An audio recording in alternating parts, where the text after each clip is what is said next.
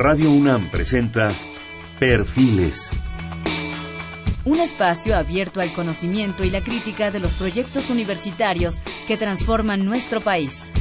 Conduce Hernando Luján. ¿Qué tal? ¿Cómo están? Buenas noches. Estamos en Perfiles. Este es un espacio en donde conversar con las mujeres y los hombres que día a día forjan nuestra universidad. En esta ocasión tenemos el gusto de tener como invitado al doctor Luis Arnal Simón, haciendo un programa de, arquitectura y de él también es miembro del Consejo Académico de las Humanidades, las humanidades y las Artes. El arquitecto Arnal Simón es arquitecto, restaurador, doctor en arquitectura por la Universidad Nacional Autónoma de México, miembro del Seminario de Cultura Mexicana, del Sistema Nacional de Investigadores, en alto nivel, emérito de la Academia Mexicana de Arquitectura. Ha dirigido más de 100 tesis de licenciatura, maestría y doctorado, y es autor de más de 40 participaciones en libros y artículos, algunos editados internacionalmente y la mayor parte en referencia a la arquitectura y urbanismo del septentrión hispano, la teoría arquitectónica y sobre la restauración de monumentos. Bienvenido, buenas noches. Muchas gracias, muy amable por la invitación. Oh, pues qué, gusto que, estemos aquí. Eh, cuando empezamos a entrar en contacto con, el arquitecto Arnal, eh, yo le solicité pues algunos, algunos temas, algunas propuestas. Obviamente íbamos a hablar sobre cuestiones de arquitectura. Y me envió algo que, que realmente a mí me, me apasionó porque es algo que vivimos, gozamos, disfrutamos, este, sufrimos eh, todos los días, que es la ciudad. Yo creo que son dos, dos situaciones. Uno, el concepto general de ciudad, que me encantaría que nos platicaras. Y otro en específico, esta ciudad, que como digo es, es, es contradictoria, es maravillosa. De repente nos queremos salir de aquí, de repente no, no podríamos estar sin, sin vivir aquí. En fin, es algo extraño. Pero yo quisiera que empezáramos por eso que, comentaba hace un momento, la ciudad. ¿Qué es la ciudad? ¿Por qué las ciudades? ¿Qué ha pasado? La ciudad es, eh, es un fenómeno, ¿no? Es un fenómeno que contiene muchos aspectos, aspectos físicos, aspectos de herencia cultural, de, de, el arraigo de la gente, y ha pasado por muchos procesos. La ciudad se ha estudiado desde el punto de vista de la historia, del origen, de la forma arquitectónica, de la forma urbana, de la traza. Se ha estudiado a partir de, de sus monumentos, de sus emplazamientos, de la gente que ocupó ciertos lugares, de las colonias, del crecimiento, los fraccionamientos, eh, los asentamientos irregulares que luego se regularizan, los polos de desarrollo culturales, comerciales, etc. Y la ciudad finalmente es algo que cada quien va entendiendo y asimilando y asumiendo de una manera muy personal. Entonces, eh, todos los días nos quejamos de la ciudad, porque la ciudad parece que no, y nosotros no nos llevamos bien. Es un problema siempre de tráfico, de distancias, de buscar un lugar mejor para vivir, de tener entretenimiento cercano, de poder tener seguridad en las calles, si uno anda en bicicleta, o de seguridad personal en las calles. Y hay muchas cosas que no, no puede ya garantizar la ciudad. Las ciudades ya se han convertido en problemas que se han estudiado, repito, desde ese punto de vista físico, pero también desde el punto de vista social, psicológico inclusive. La ciudad puede causar traumas, depresiones a la gente. Y tratamos o tratan las autoridades o los proyectistas o las gentes que están involucradas en que esa ciudad se rediseñe o se diseñe constantemente. Entonces tenemos ciudades encimadas, tenemos triples pisos, dobles pisos, ciudades que se montan encima de otras, casi como si fuera un pastel de, de hojas, así que se va estratificando, un mil hojas. Pero el problema es que nunca estaremos satisfechos de la ciudad. Una ciudad como la de México, me refiero, una ciudad tan enorme, tan extensa, con tantos intereses, y en los que se nos habla de, muchas cosas. Se nos habla de democratizar la ciudad, de que la ciudad es de todos, de que la ciudad puede disponer de espacios para todos. Pero cuando los queremos encontrar, nos encontramos con una dificultad terrible. No están esos espacios. Por ejemplo, hay una paradoja que es muy interesante, que es que mientras más vías rápidas se hacen en la ciudad, más baja velocidad tenemos de, transporte. Es decir, eh, la velocidad que puedes tener hoy día en tu coche durante seis meses, el promedio, anda en 20 kilómetros por hora. Sin embargo, tenemos, no sé, avenidas como Patriotismo, que tiene ocho carriles, dobles pisos, donde te dicen velocidad máxima 70 o 80 kilómetros por hora, que apenas los puedes alcanzar en algunos lugares.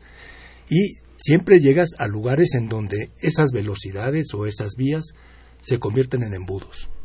Finalmente, todo llega a un punto. Las salidas, las entradas. No, las salidas y las entradas son verdaderamente embudos. Embudos, pero además peligrosísimos. Es como una una este, una cosa en la que no sabes si vas a, chocar o no, porque entras a 45 grados casi a veces contra la avenida. Eh, pero esta idea de que la ciudad nos pertenece y que nos lo hemos ido creyendo, en el fondo no es verdad, porque la ciudad no es nuestra. Es decir, eh, eh, ni siquiera es de todos, porque el problema es que la ciudad está manejada. La información, por ejemplo, si tú vas por un, un viaducto, un periférico, yo creo que te encuentras unas, no sé, en un kilómetro, dos kilómetros te puedes encontrar 50 anuncios. Mega anuncios, anuncios luminosos, de publicidad. Entonces la ciudad no es lo que tú quisieras, no es tuya, porque yo mandaría a quitar sus anuncios, no se puede. Hay muchos intereses. Muchos intereses, y es lo que te digo, hay una hay un manejo de la ciudad y los ciudadanos no somos los dueños de la ciudad. Por más que queramos demostrarlo con marchas o con paros o con ciertas cosas, finalmente no no es nuestra la ciudad. ¿De quién es la ciudad? ese, es el, ese es el problema, porque tampoco es de las autoridades. Entonces, la ciudad es, parece ser de todos, pero no es finalmente de nadie. Y eso crea al final del asunto, pues una especie de pérdida de algo que uno añoraba o añora. Vivir en comunidad, vivir en sociedad, eso es muy sano, pero el problema es que eh, cada vez vivimos más aislados. Es como lo mismo pasa con la paradoja de la velocidad. Parece que cada vez vamos a poder ir más rápido, pero cada vez vamos más lentos. En una ciudad parece que cada vez nos vamos a comunicar más, cada vez nos comunicamos menos. Parece que eh, nos va a alcanzar el tiempo para hacer las cosas y no nos alcanza.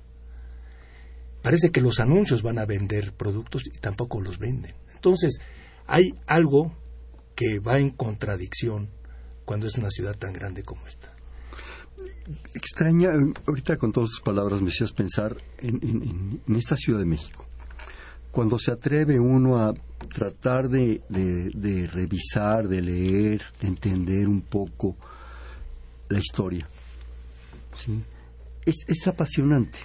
Una ciudad que en sus orígenes perfectamente trazada, perfectamente ordenada, eso nos dicen las crónicas, ¿verdad?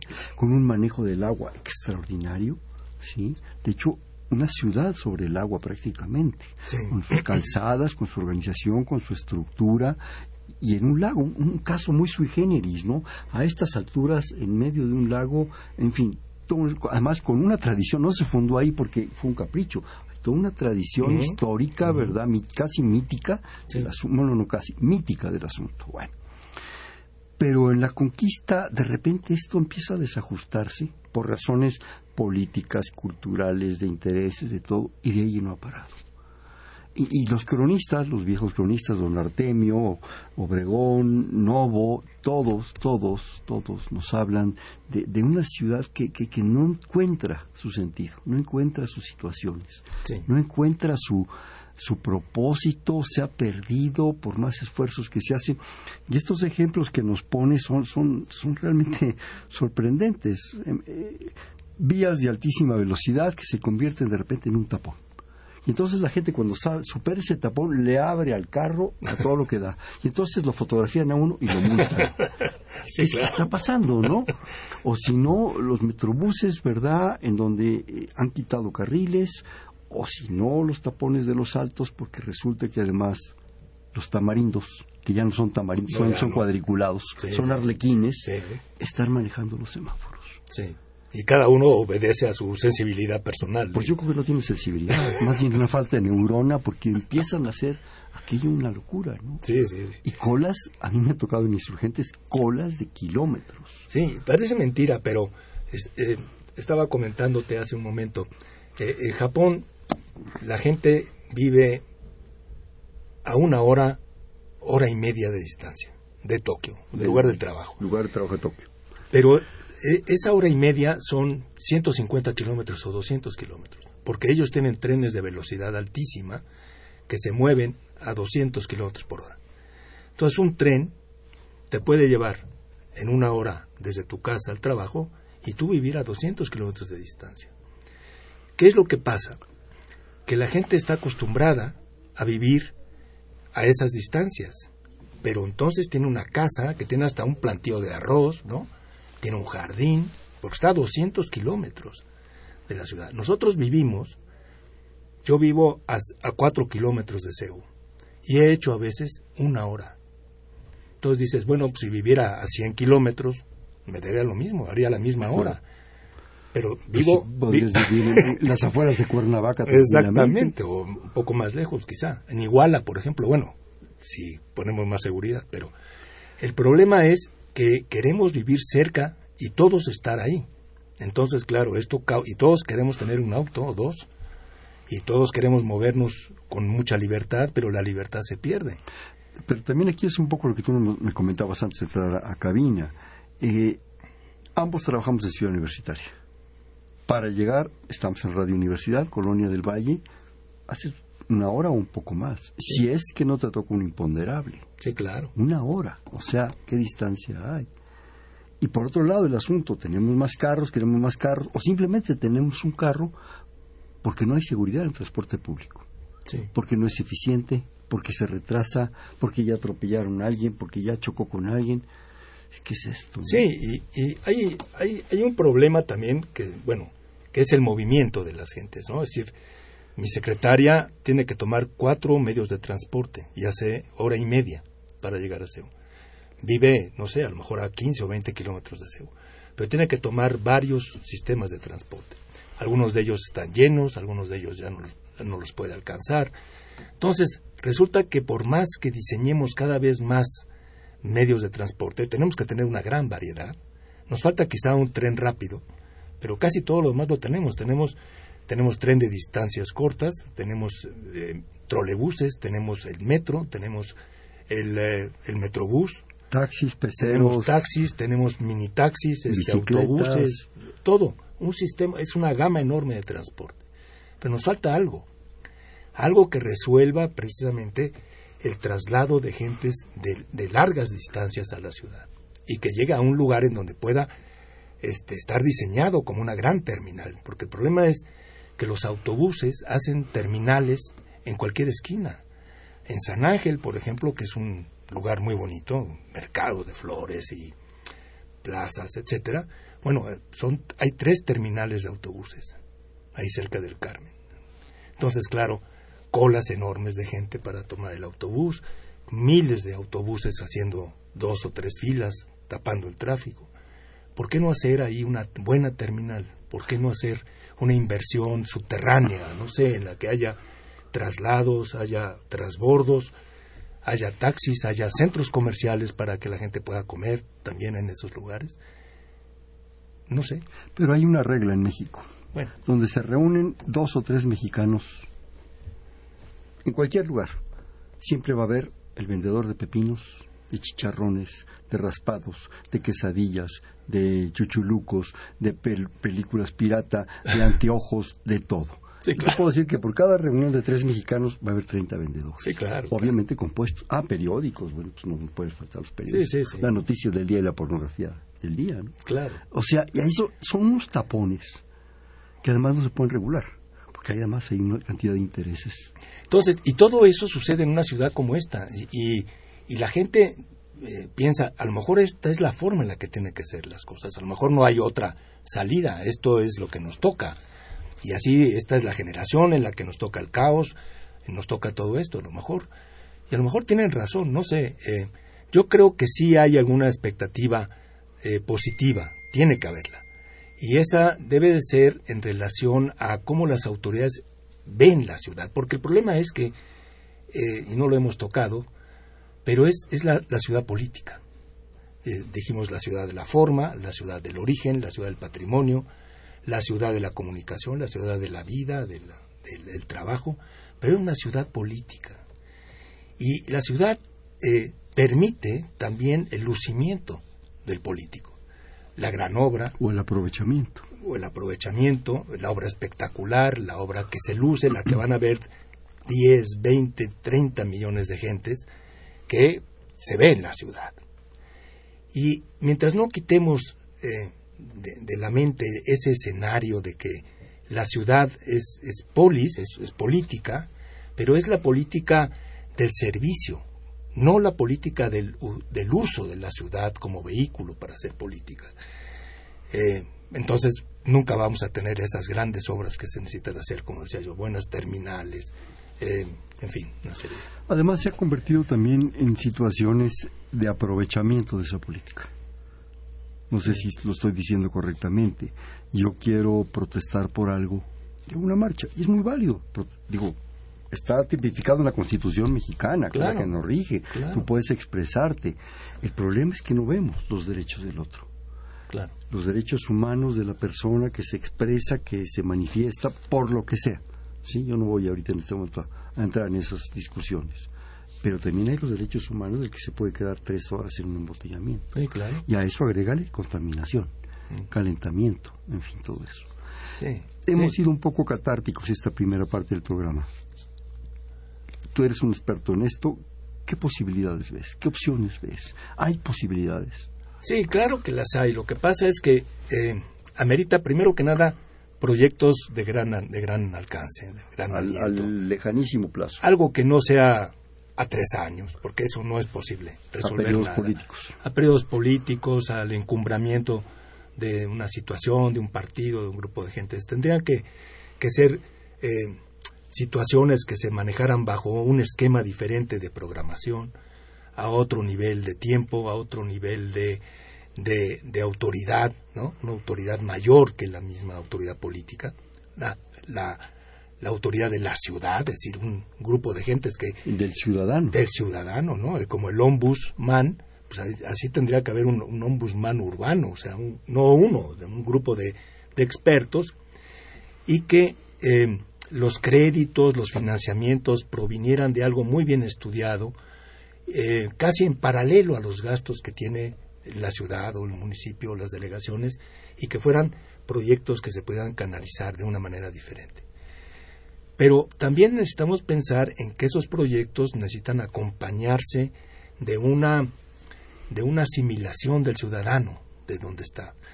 Eh, es decir, cómo asumimos porque siempre decimos, bueno, es que yo soy de la Ciudad de México y a mí me encanta y amo la Ciudad de México y vivo a México, pero el problema es cómo asumimos eso en realidad.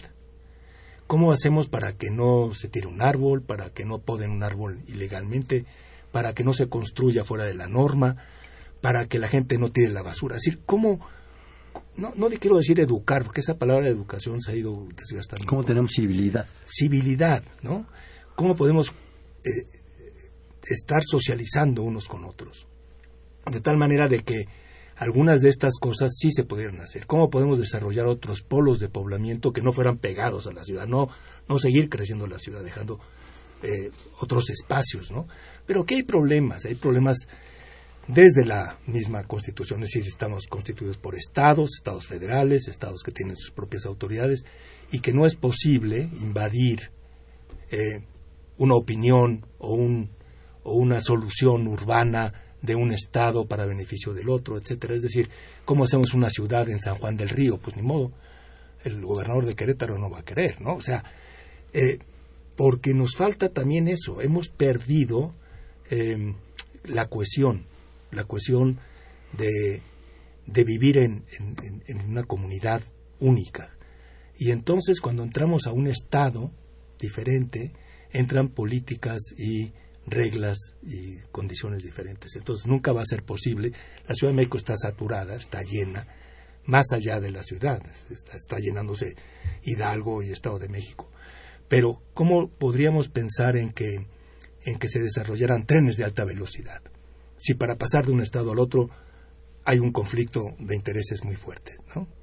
Tendría que ser una cosa federal, no una cosa de tipo local. Entonces hay, hay, hay conflictos en, en, todos los sentidos, políticos, de sensibilidad, de, de, educación, de formación. Yo no le veo una, una sola salida, tienen que ser varias. Y una es, desde luego, pensar en este tipo de proyectos de largo alcance, pero también eh, la parte política, porque el político es el que maneja muchas veces las condiciones de recursos o de, etcétera, eh, de leyes, y ahí es donde también nos topamos con un problema muy serio, ¿no? La falta de, de conocimiento técnico o la falta de voluntad política para resolver ciertos problemas. Ahorita que comentabas el caso de, de tu secretaria de tomar, ¿qué? Cuatro, cuatro sí, transportes. Una, una combi, otro una locura, tal, el ¿no? metro. Sí. De repente pensaba que también hay un problema de supervivencia. La gente tiene necesidad de un empleo, de un trabajo, un trabajo digno que le permita vivir con eso, con dignidad, ¿sí? Pero en un momento dado, la, la, la gente que consigue empleo en ciudad universitaria está viviendo en Zaragoza, en no sé dónde, Yehualco, en Tláhuac, Calpan, y esa locura ¿Eh? de movimiento, ¿sí? Claro. Eh, eso no habla más que de un problema de planeación, de que en un momento dado nunca se pudo prever esto, entonces las gentes de una zona sería hasta una vida más corta, hasta se podría uno ir a pie a su, a su trabajo, pues ya las distancias no dan, no dan esto. Sí. En alguna ocasión estuvieron aquí investigadores de Limas, concretamente el, el, el anterior director, eh, a quien mandamos un saludo, y nos decía que ellos habían, el instituto, el IMAS para nuestro público es el Instituto de Matemáticas Aplicadas y Sistemas. Estudian las matemáticas en su aplicación, los sistemas y la teoría de sistemas y todo esto. Y habían hecho un modelo, según esto bastante eficiente, de la circulación sanguínea. Uh -huh. Circulación sanguínea es, es, es, una red muchísimo más compleja que la Ciudad de México y que cualquier ciudad del mundo. Y los glóbulos y todos los elementos de la sangre corren a una velocidad a nivel de supervivencia. Se atora eso y se muere la persona, ¿no? Y basado en eso y tomando como, como relación que los elementos sanguíneos pudieran ser los elementos de transporte, hicieron un modelo, creo, por lo que me- nos contaron en este programa, bastante eficiente. Y yo les preguntaba, bueno, ¿y se aplica? Pero no, se quedó en teoría. Entonces, Claro. tanta investigación. Sí. Sí, es lo que te digo, este, porque tú puedes investigar, pero la praxis eh, se maneja por la polis, ¿no? Entonces, eh, la Lo política decías, sí, es la... Y ahí es donde los proyectos muchas veces no coinciden en tiempos, no coinciden en intereses, o no se puede convencer de que algo es eh, debe serse así, porque nadie tiene la verdad absoluta, esa es otra cosa. Tú puedes proponer algo, pero a lo mejor pues igual puede estar equivocado. Y el político es muy cauteloso. El político deja pasar el tiempo, deja hacer la prueba, Calcula. calcula si eso no Eh, semblantea, hace encuestas, en fin, eh, no se arriesga. A diferencia del artista o del técnico que sí se puede arriesgar porque no hay no va a haber un daño mayor. El político sabe que eso puede tener un daño, un daño para un todo el mundo. un hundimiento. Sí, pero la Ciudad de México, eh, en, en el otro aspecto que tú, tú iniciaste con la, el aspecto histórico, luego hablamos del aspecto este social y de transporte, tendría también otra, otra vertiente que habría, que habría que analizar, que es este aspecto de, lo, de la asimilación o de cómo nos asumimos como dueños o codueños de la ciudad. Esa, es una parte interesante de por qué eh, nos sentimos con derecho a poner una taquería en una banqueta. Eso pues es muy... Es el derecho del hambre. El derecho, sí, bueno, De- del antojo. de poner cualquier cosa en la vía pública, ¿no? De por qué podemos impedir que nos eh, obliguen a pagar por estacionarnos en la vía pública. ¿Por qué vamos a pagar por estacionarnos si la vía pública es nuestra? ¿No? ¿Por qué asumimos esos valores de, de propiedad y en un, en un cierto sentido y en otro nos olvidamos? Eh, no cuidamos, tiramos basura, etcétera. no cuidamos eh, de la naturaleza, eh, pero en otras cosas sí nos ponemos muy celosos. Eh, entonces es una ciudad también de esas de contradicciones. O los habitantes somos contradictorios.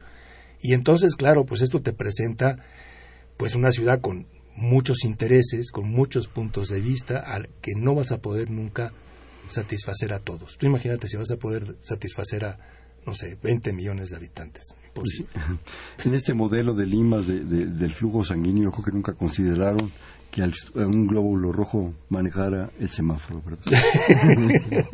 y, eh, ¿Te parece que hagamos un, corte, por favor? Estamos en Perfiles, un espacio en donde conversar con las mujeres y los hombres que día a día forjan su universidad. Está con nosotros el arquitecto, el doctor Luis Arnal Simón, del Consejo Académico de las Artes y la Arquitectura. Estamos en el 5536-8989, le repito, 5536-8989.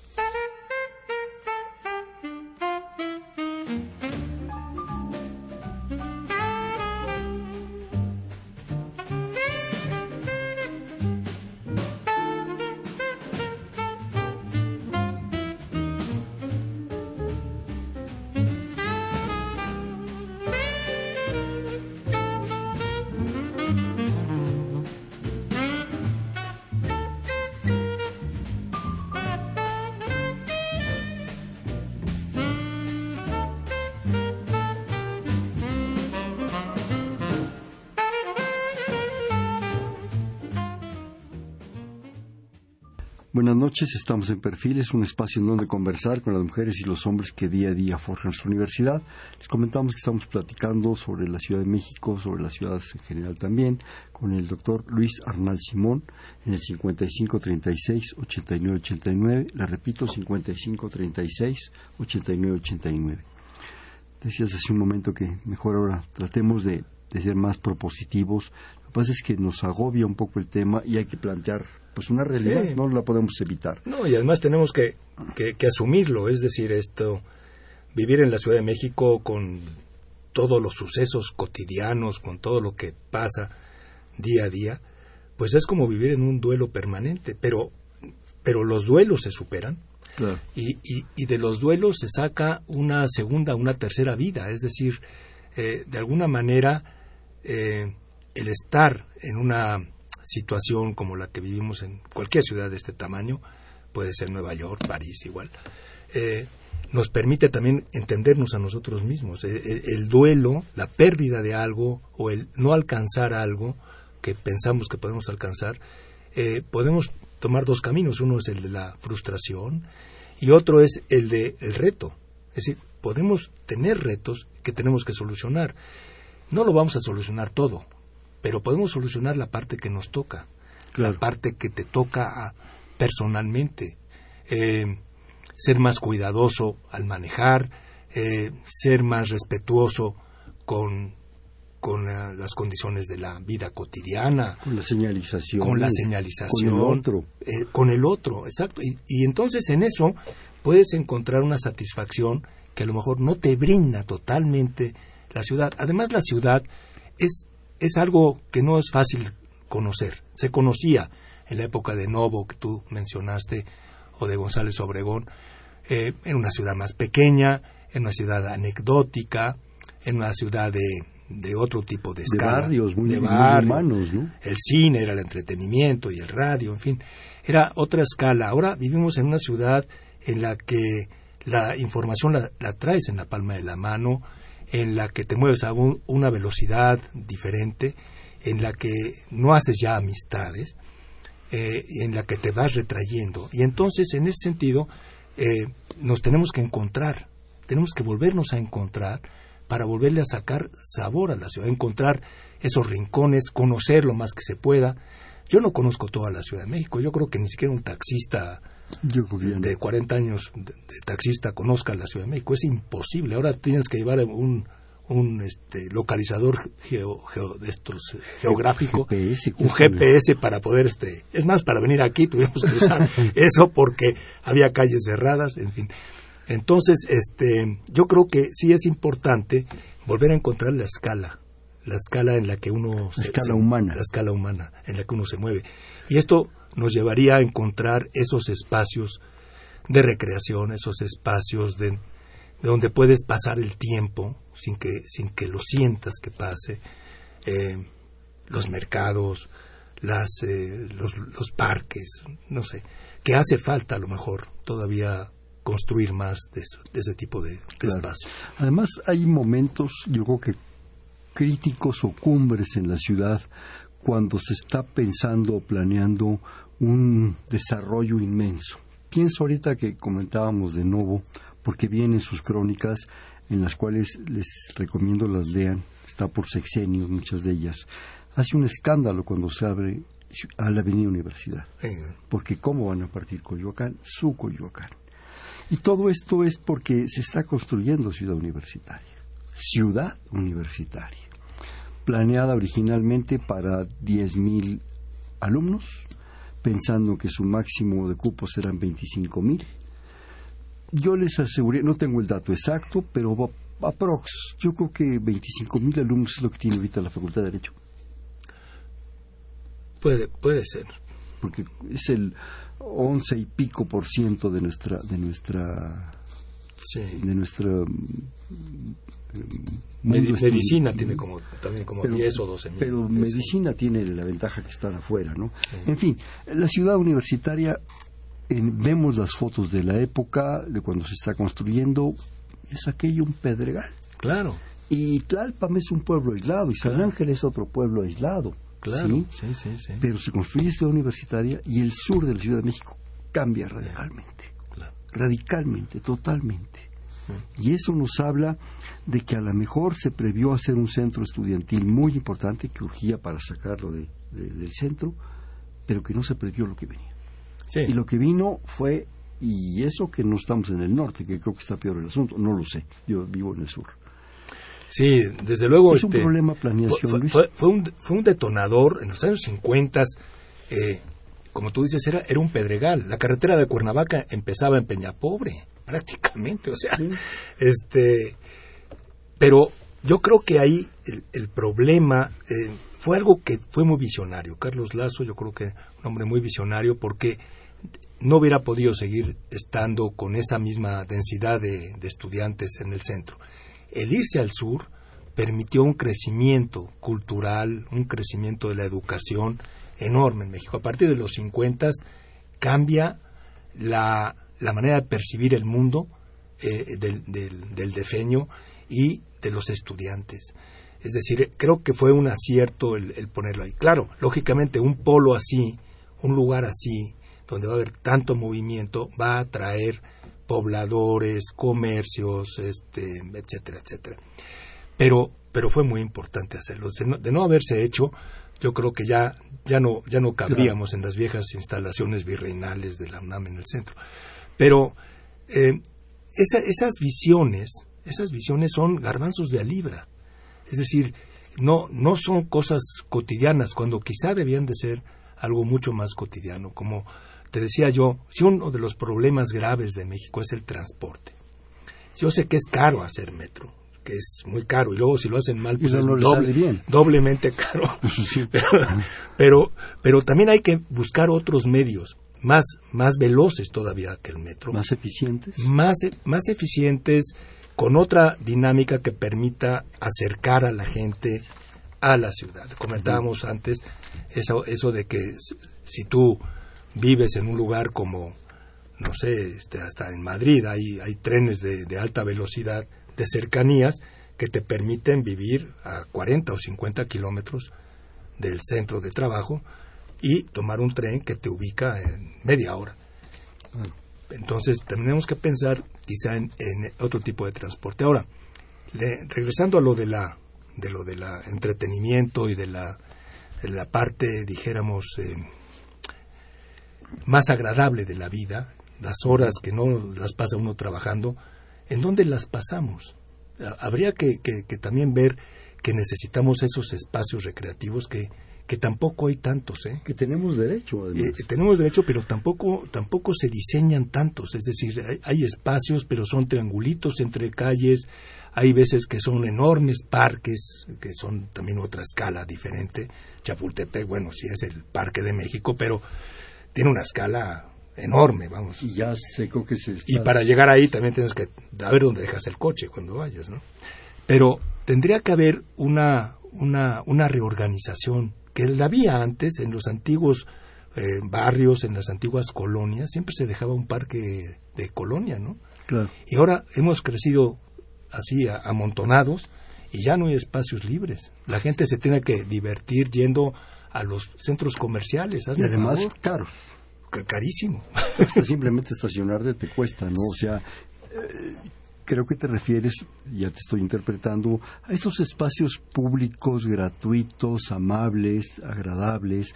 Vaya, simplemente aquellas calles, muchas aquí en la colonia del Valle, en Albarte, con grandes camellones un deleite caminar por el camellón, simplemente arbolado. Sí, la colonia hipódromo, por ejemplo. Sí, verdaderamente, en fin, ¿no? Eh, mira, nos habla Claudia López de la delegación Benito Juárez. Dice, con todo respeto para el invitado, él comenta que la ciudad no es de nosotros, pero claro que es de nosotros. Una, porque nací aquí, y segunda, porque pago impuestos y muy caros en esta ciudad. Si la gente sale a marchas es porque la gente está descontenta. En Dinamarca y Suecia no hay marchas, hay una forma de gobierno diferente. Con mucho respeto difiero en esa parte de su opinión. Y saludo al programa. Sí, a lo mejor tiene razón. No, yo no sé si dije exactamente de que la ciudad no es de nosotros. Eh, el sentimiento que hay es que no nos pertenece porque, eh, primero que nada, es una ciudad que no conocemos y lo que no conocemos no podemos apropiarnos de ello. Eh, pero por otro lado, hay, hay tantas, involucra tantos aspectos. ¿Tantos intereses? Tantos intereses que tampoco la entendemos. Y algo que no entiendes, tampoco puedes asumirlo como, como propio. Es decir, si yo no entiendo algo, ¿cómo puedo asumirlo como que lo conozco si no lo entiendo? Em, entonces hay, hay condiciones ahí de, de, nacionalismo, de pues de vergüenza patriótica, una serie de cosas que podemos asumir y decir que sí es nuestra ciudad, ¿no? Pero en el fondo eh, qué tan nuestra es. Digo, no, no es el hecho de pagar impuestos no te da derecho a poseerla. Vamos, eso es una es un intercambio de cosas. Tú tienes un predio, tienes que pagar por el usufructo, ¿no? Pero la el, el asumirse como de una ciudad cuesta mucho trabajo. Es decir, es más fácil que un, un señor de un ejido se asuma como que el ejido es de él, a un señor de una ciudad como México, Nueva York, que diga, Nueva York es mía o México es mío o, sí este o, sí es mi ciudad. Ya ya se ha trascendido eso no yo creo que es una cosa sociológica que que claro siempre en el fondo está el hecho de haber nacido aquí el hecho de vivir y trabajar aquí dedicarte a todo lo que has hecho en toda tu vida aquí. Y la otra cosa es decir esto es mío yo creo que aquí hay un factor, y sin entrar en mayor discusión ni contigo ni con la señora que amablemente nos habla, también hay un hecho, como expresión personal, si me permiten, de las opiniones que se tomen en cuenta. Hay veces se toman opiniones que realmente uno se viene a enterar, si es que se entera, porque hay una desinformación también muy grande, ¿sí? Y lo vemos constantemente, de repente se decide que se van a poner parquímetros en una zona como puede ser Coyoacán, en donde aparentemente creo que muchas veces no se le ha consultado al vecino, no se ha hecho un estudio serio, consistente para ver eso. Entonces, hay un asunto también de opiniones, de propuestas. Como dice la señora, la ciudad sí es de todos, sí es de todos nosotros, pero también que nos, no nada más que nos cobren el predial y el agua y la luz, y que nos cobren justamente también, porque esa es la otra. De repente no tenemos los criterios muy claros, sino que se opine realmente. Yo no sé si realmente eh, nuestros representantes eh, de la asamblea, ¿verdad?, eh, toman en cuenta. A mí nunca me ha entrevistado nadie. No. Vaya, ni siquiera para elegir, no sé, de repente me dicen que hay un señor que me representa, que no tengo el gusto de conocer. No, y además, bueno, si, si fuera tuya la ciudad, si fuera de nosotros la ciudad, si en ese sentido podríamos tomar decisiones para la ciudad, ¿no? Podríamos decir a un ambulante o a un señor que tiene un puesto de tacos, en la banqueta, quítese. No puedes decírselo. O sea, eh, entonces no es tu ciudad. En un sentido heroico, en un sentido patriotero, sí, ¿no? Pero en la realidad del mundo en que vivimos, hablando de los tacos, digo, independientemente de que yo soy taquero de corazón, ¿verdad? Y de taquero de calle. Pero el problema también tenemos un problema de salubridad. Sí. ¿Cuántos de esos lugares nos generan una cantidad de, de, De, horas, hombre, perdidas, porque luego al día siguiente no puedes venir a trabajar. Bueno, independientemente de eso, de ratas, de cucarachas, de moscas, de todo eso, ¿se consideran esas opiniones? No No, sé. no, no. Aparte de, de la venganza de Moctezuma, ¿no? Sí, pero mira, yo creo que, que en la, la parte positiva, de todos modos, es que eh, las generaciones van cambiando y, y van asumiendo la ciudad o la van reconociendo eh, como algo diferente a lo que nosotros. Es, es- es como lo que decías antes, los cronistas como Novo, pues para ellos su ciudad era otra.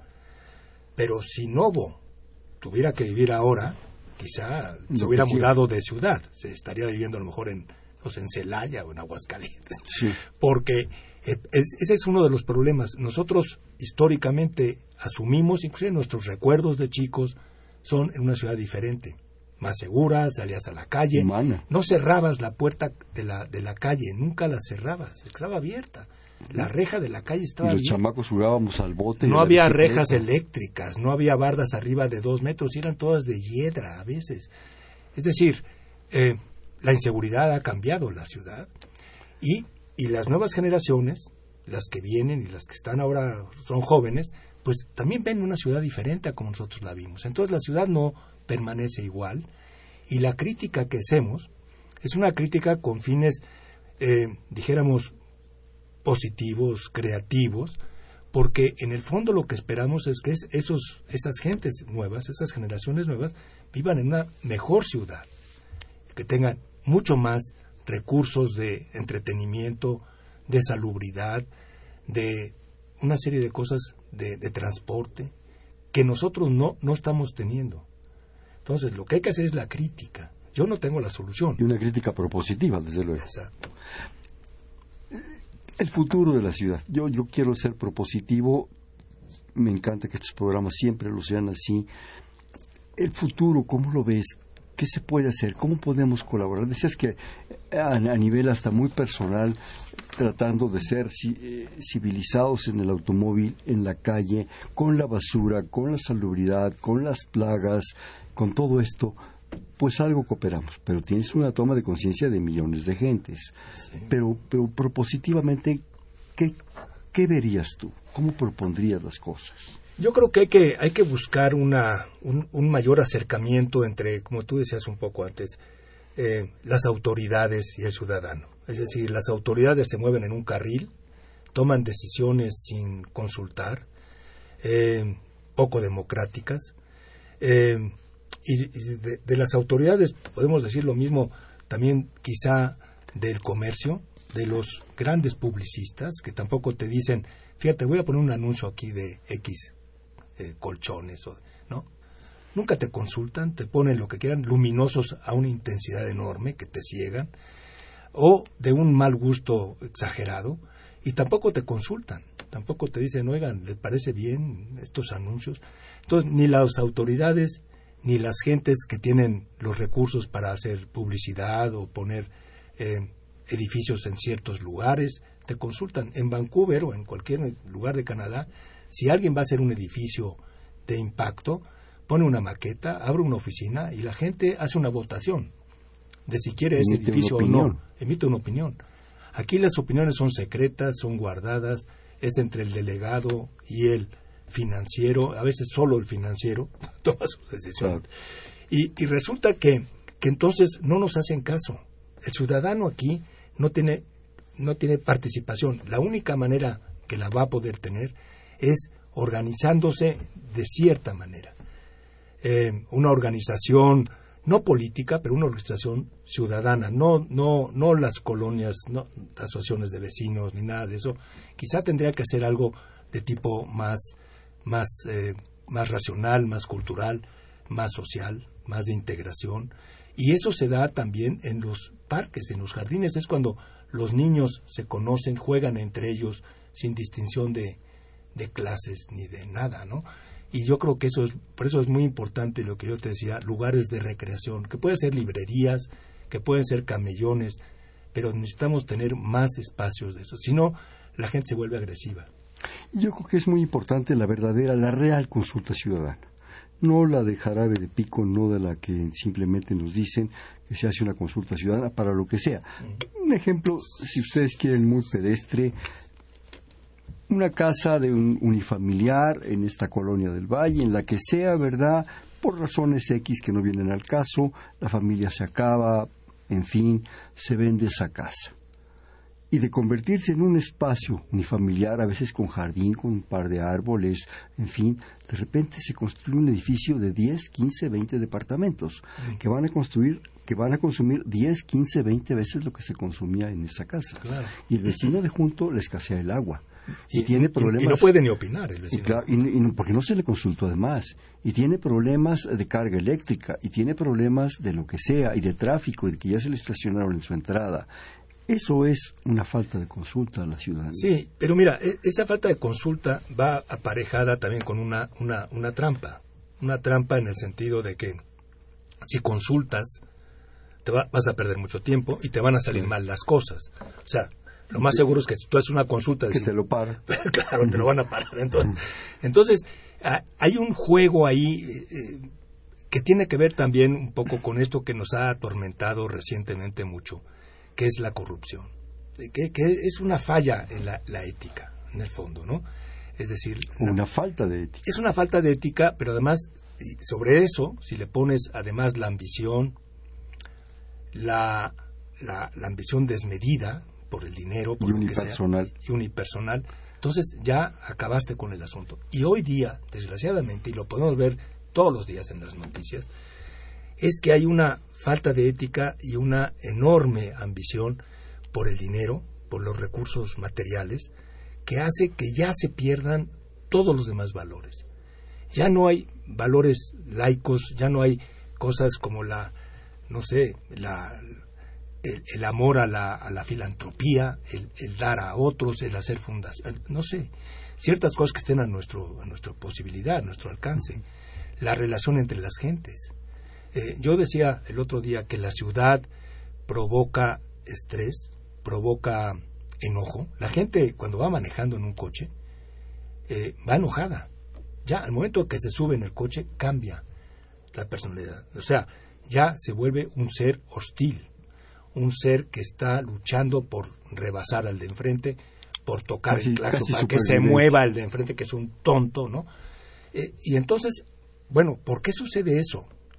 Hemos perdido una serie de valores o no hemos adquirido los suficientes valores para que en una ciudad podamos combinar una gran posibilidad de relaciones sociales que ya no tenemos.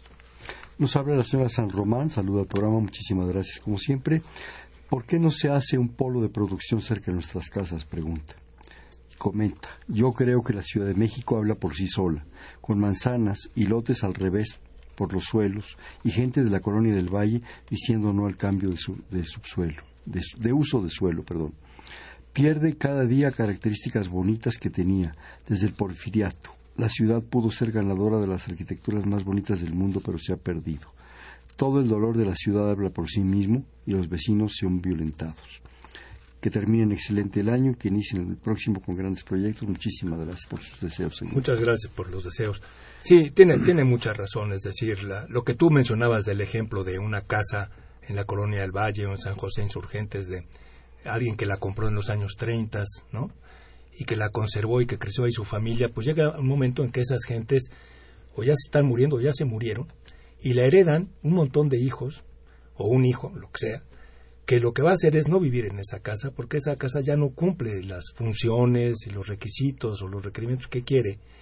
Él se va a ir a vivir quizá un poco más afuera, a las afueras de la ciudad, en un lugar más periférico, y ese lote, que ya tiene un enorme valor potencial por las posibilidades del uso del suelo, pues lo más seguro es que lo venda para tener un ingreso, un patrimonio acrecentado es, es, lógico, es natural, vamos.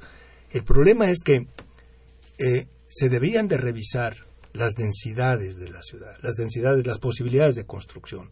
Es decir, si, si, te dicen que puede ser cuatro pisos, bueno, pues puede ser cuatro pisos. Y si el lote es chico, no vas a poder meter muchas familias.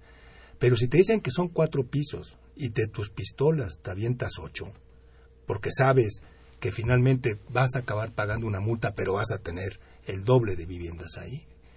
Pues resulta que alguien permite... Una multa o una mordida. Exacto, o las dos cosas. Claro.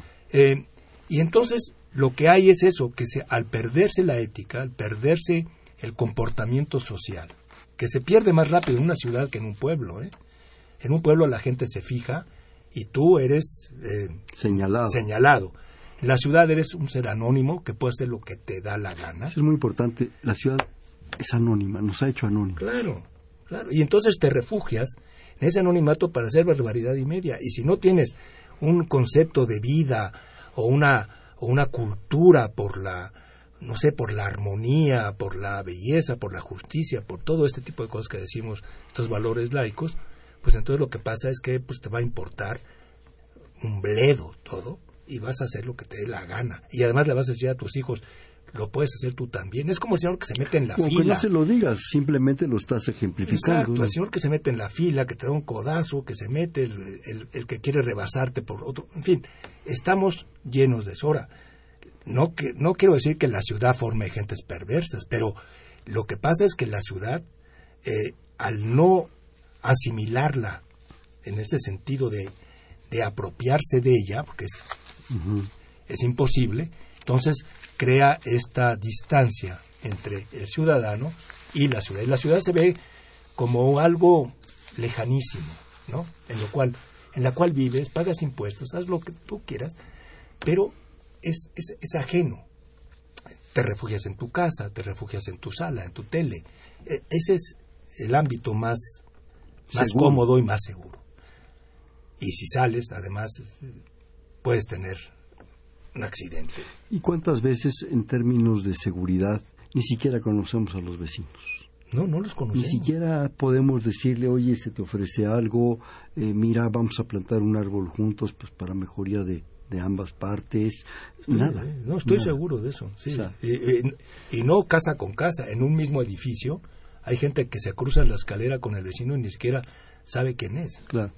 Nos queda escasos un minuto, alguna conclusión, alguna propuesta, el futuro, lo que tú quieras. Bueno, la propuesta es, este, yo creo que sí hay una esperanza. La esperanza es, lógicamente, que tenemos que preparar y abonar el camino para las próximas generaciones. ¿Cómo? Haciendo lo mejor que podamos hacer. Haciendo las pequeñas cosas que podamos hacer para nuestra ciudad. Tú decías sembrar un árbol, no tirar basura a la calle, No estacionarte agua. donde debes estacionarte, no en triple fila en una escuela. Es decir, tener una verdadera civismo, que es civis, es ciudad, es el civismo es, es, es as- a- a- asimilar la ciudad, Pensar en el otro. pensar en aunque sea pequeñamente algo podría yo creo que irse ganando, ¿no? Y exigir, exigir a las autoridades que elegimos, por qué las elegimos, quiénes son, qué nos van a beneficiar conocerlas, ¿no? Porque si son los honorables desconocidos que de repente salen en las noticias, pues, Y luego se asustan cuando hay marchas, se asustan, pero no se dan cuenta de que nunca hablaron con Sí. ellos, ¿no? ¿qué tal si rápidamente jugamos un bote pronto? Yo te digo una palabra y tú me dices inmediatamente la que se te venga a la mente. País, México, ciudad, el DF, Ciudad de México, mi colonia, tu colonia, mi calle, los barrios, eh, sensacionales, las vecindades. únicas, pero no se vale aclarar, ¿verdad? Únicas. ¿Quién es eh, Luis Arnal? Bueno, un amigo tuyo. Gracias. Y del público.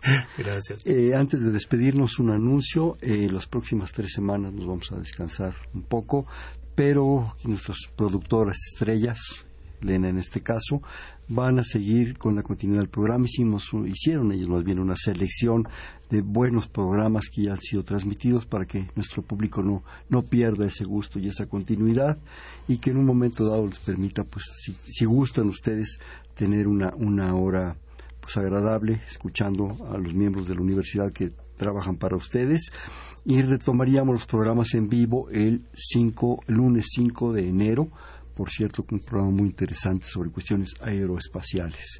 Y bueno pues no nos queda más que decir que este fue Perfiles un espacio en donde conversar con las mujeres y los hombres que día a día forjan nuestra universidad. Estuvo con nosotros el doctor Luis Arnal Simón. Muchísimas gracias como siempre. En la, en la coordinación la doctora Silvia Torres, en el control técnico Gerardo Zurrosa, muchas gracias. En la producción Elena Ramírez, Elena, muchas gracias. En la conducción Hernando Luján. Y bueno, desearles que, que sean buenas fiestas, que nos vemos en vivo el 5 de enero en esta misma estación, en esta misma frecuencia. Y este fue Perfil, es un espacio en donde conversar con las mujeres y los hombres que día a día forjan nuestra universidad. Gracias, buenas noches.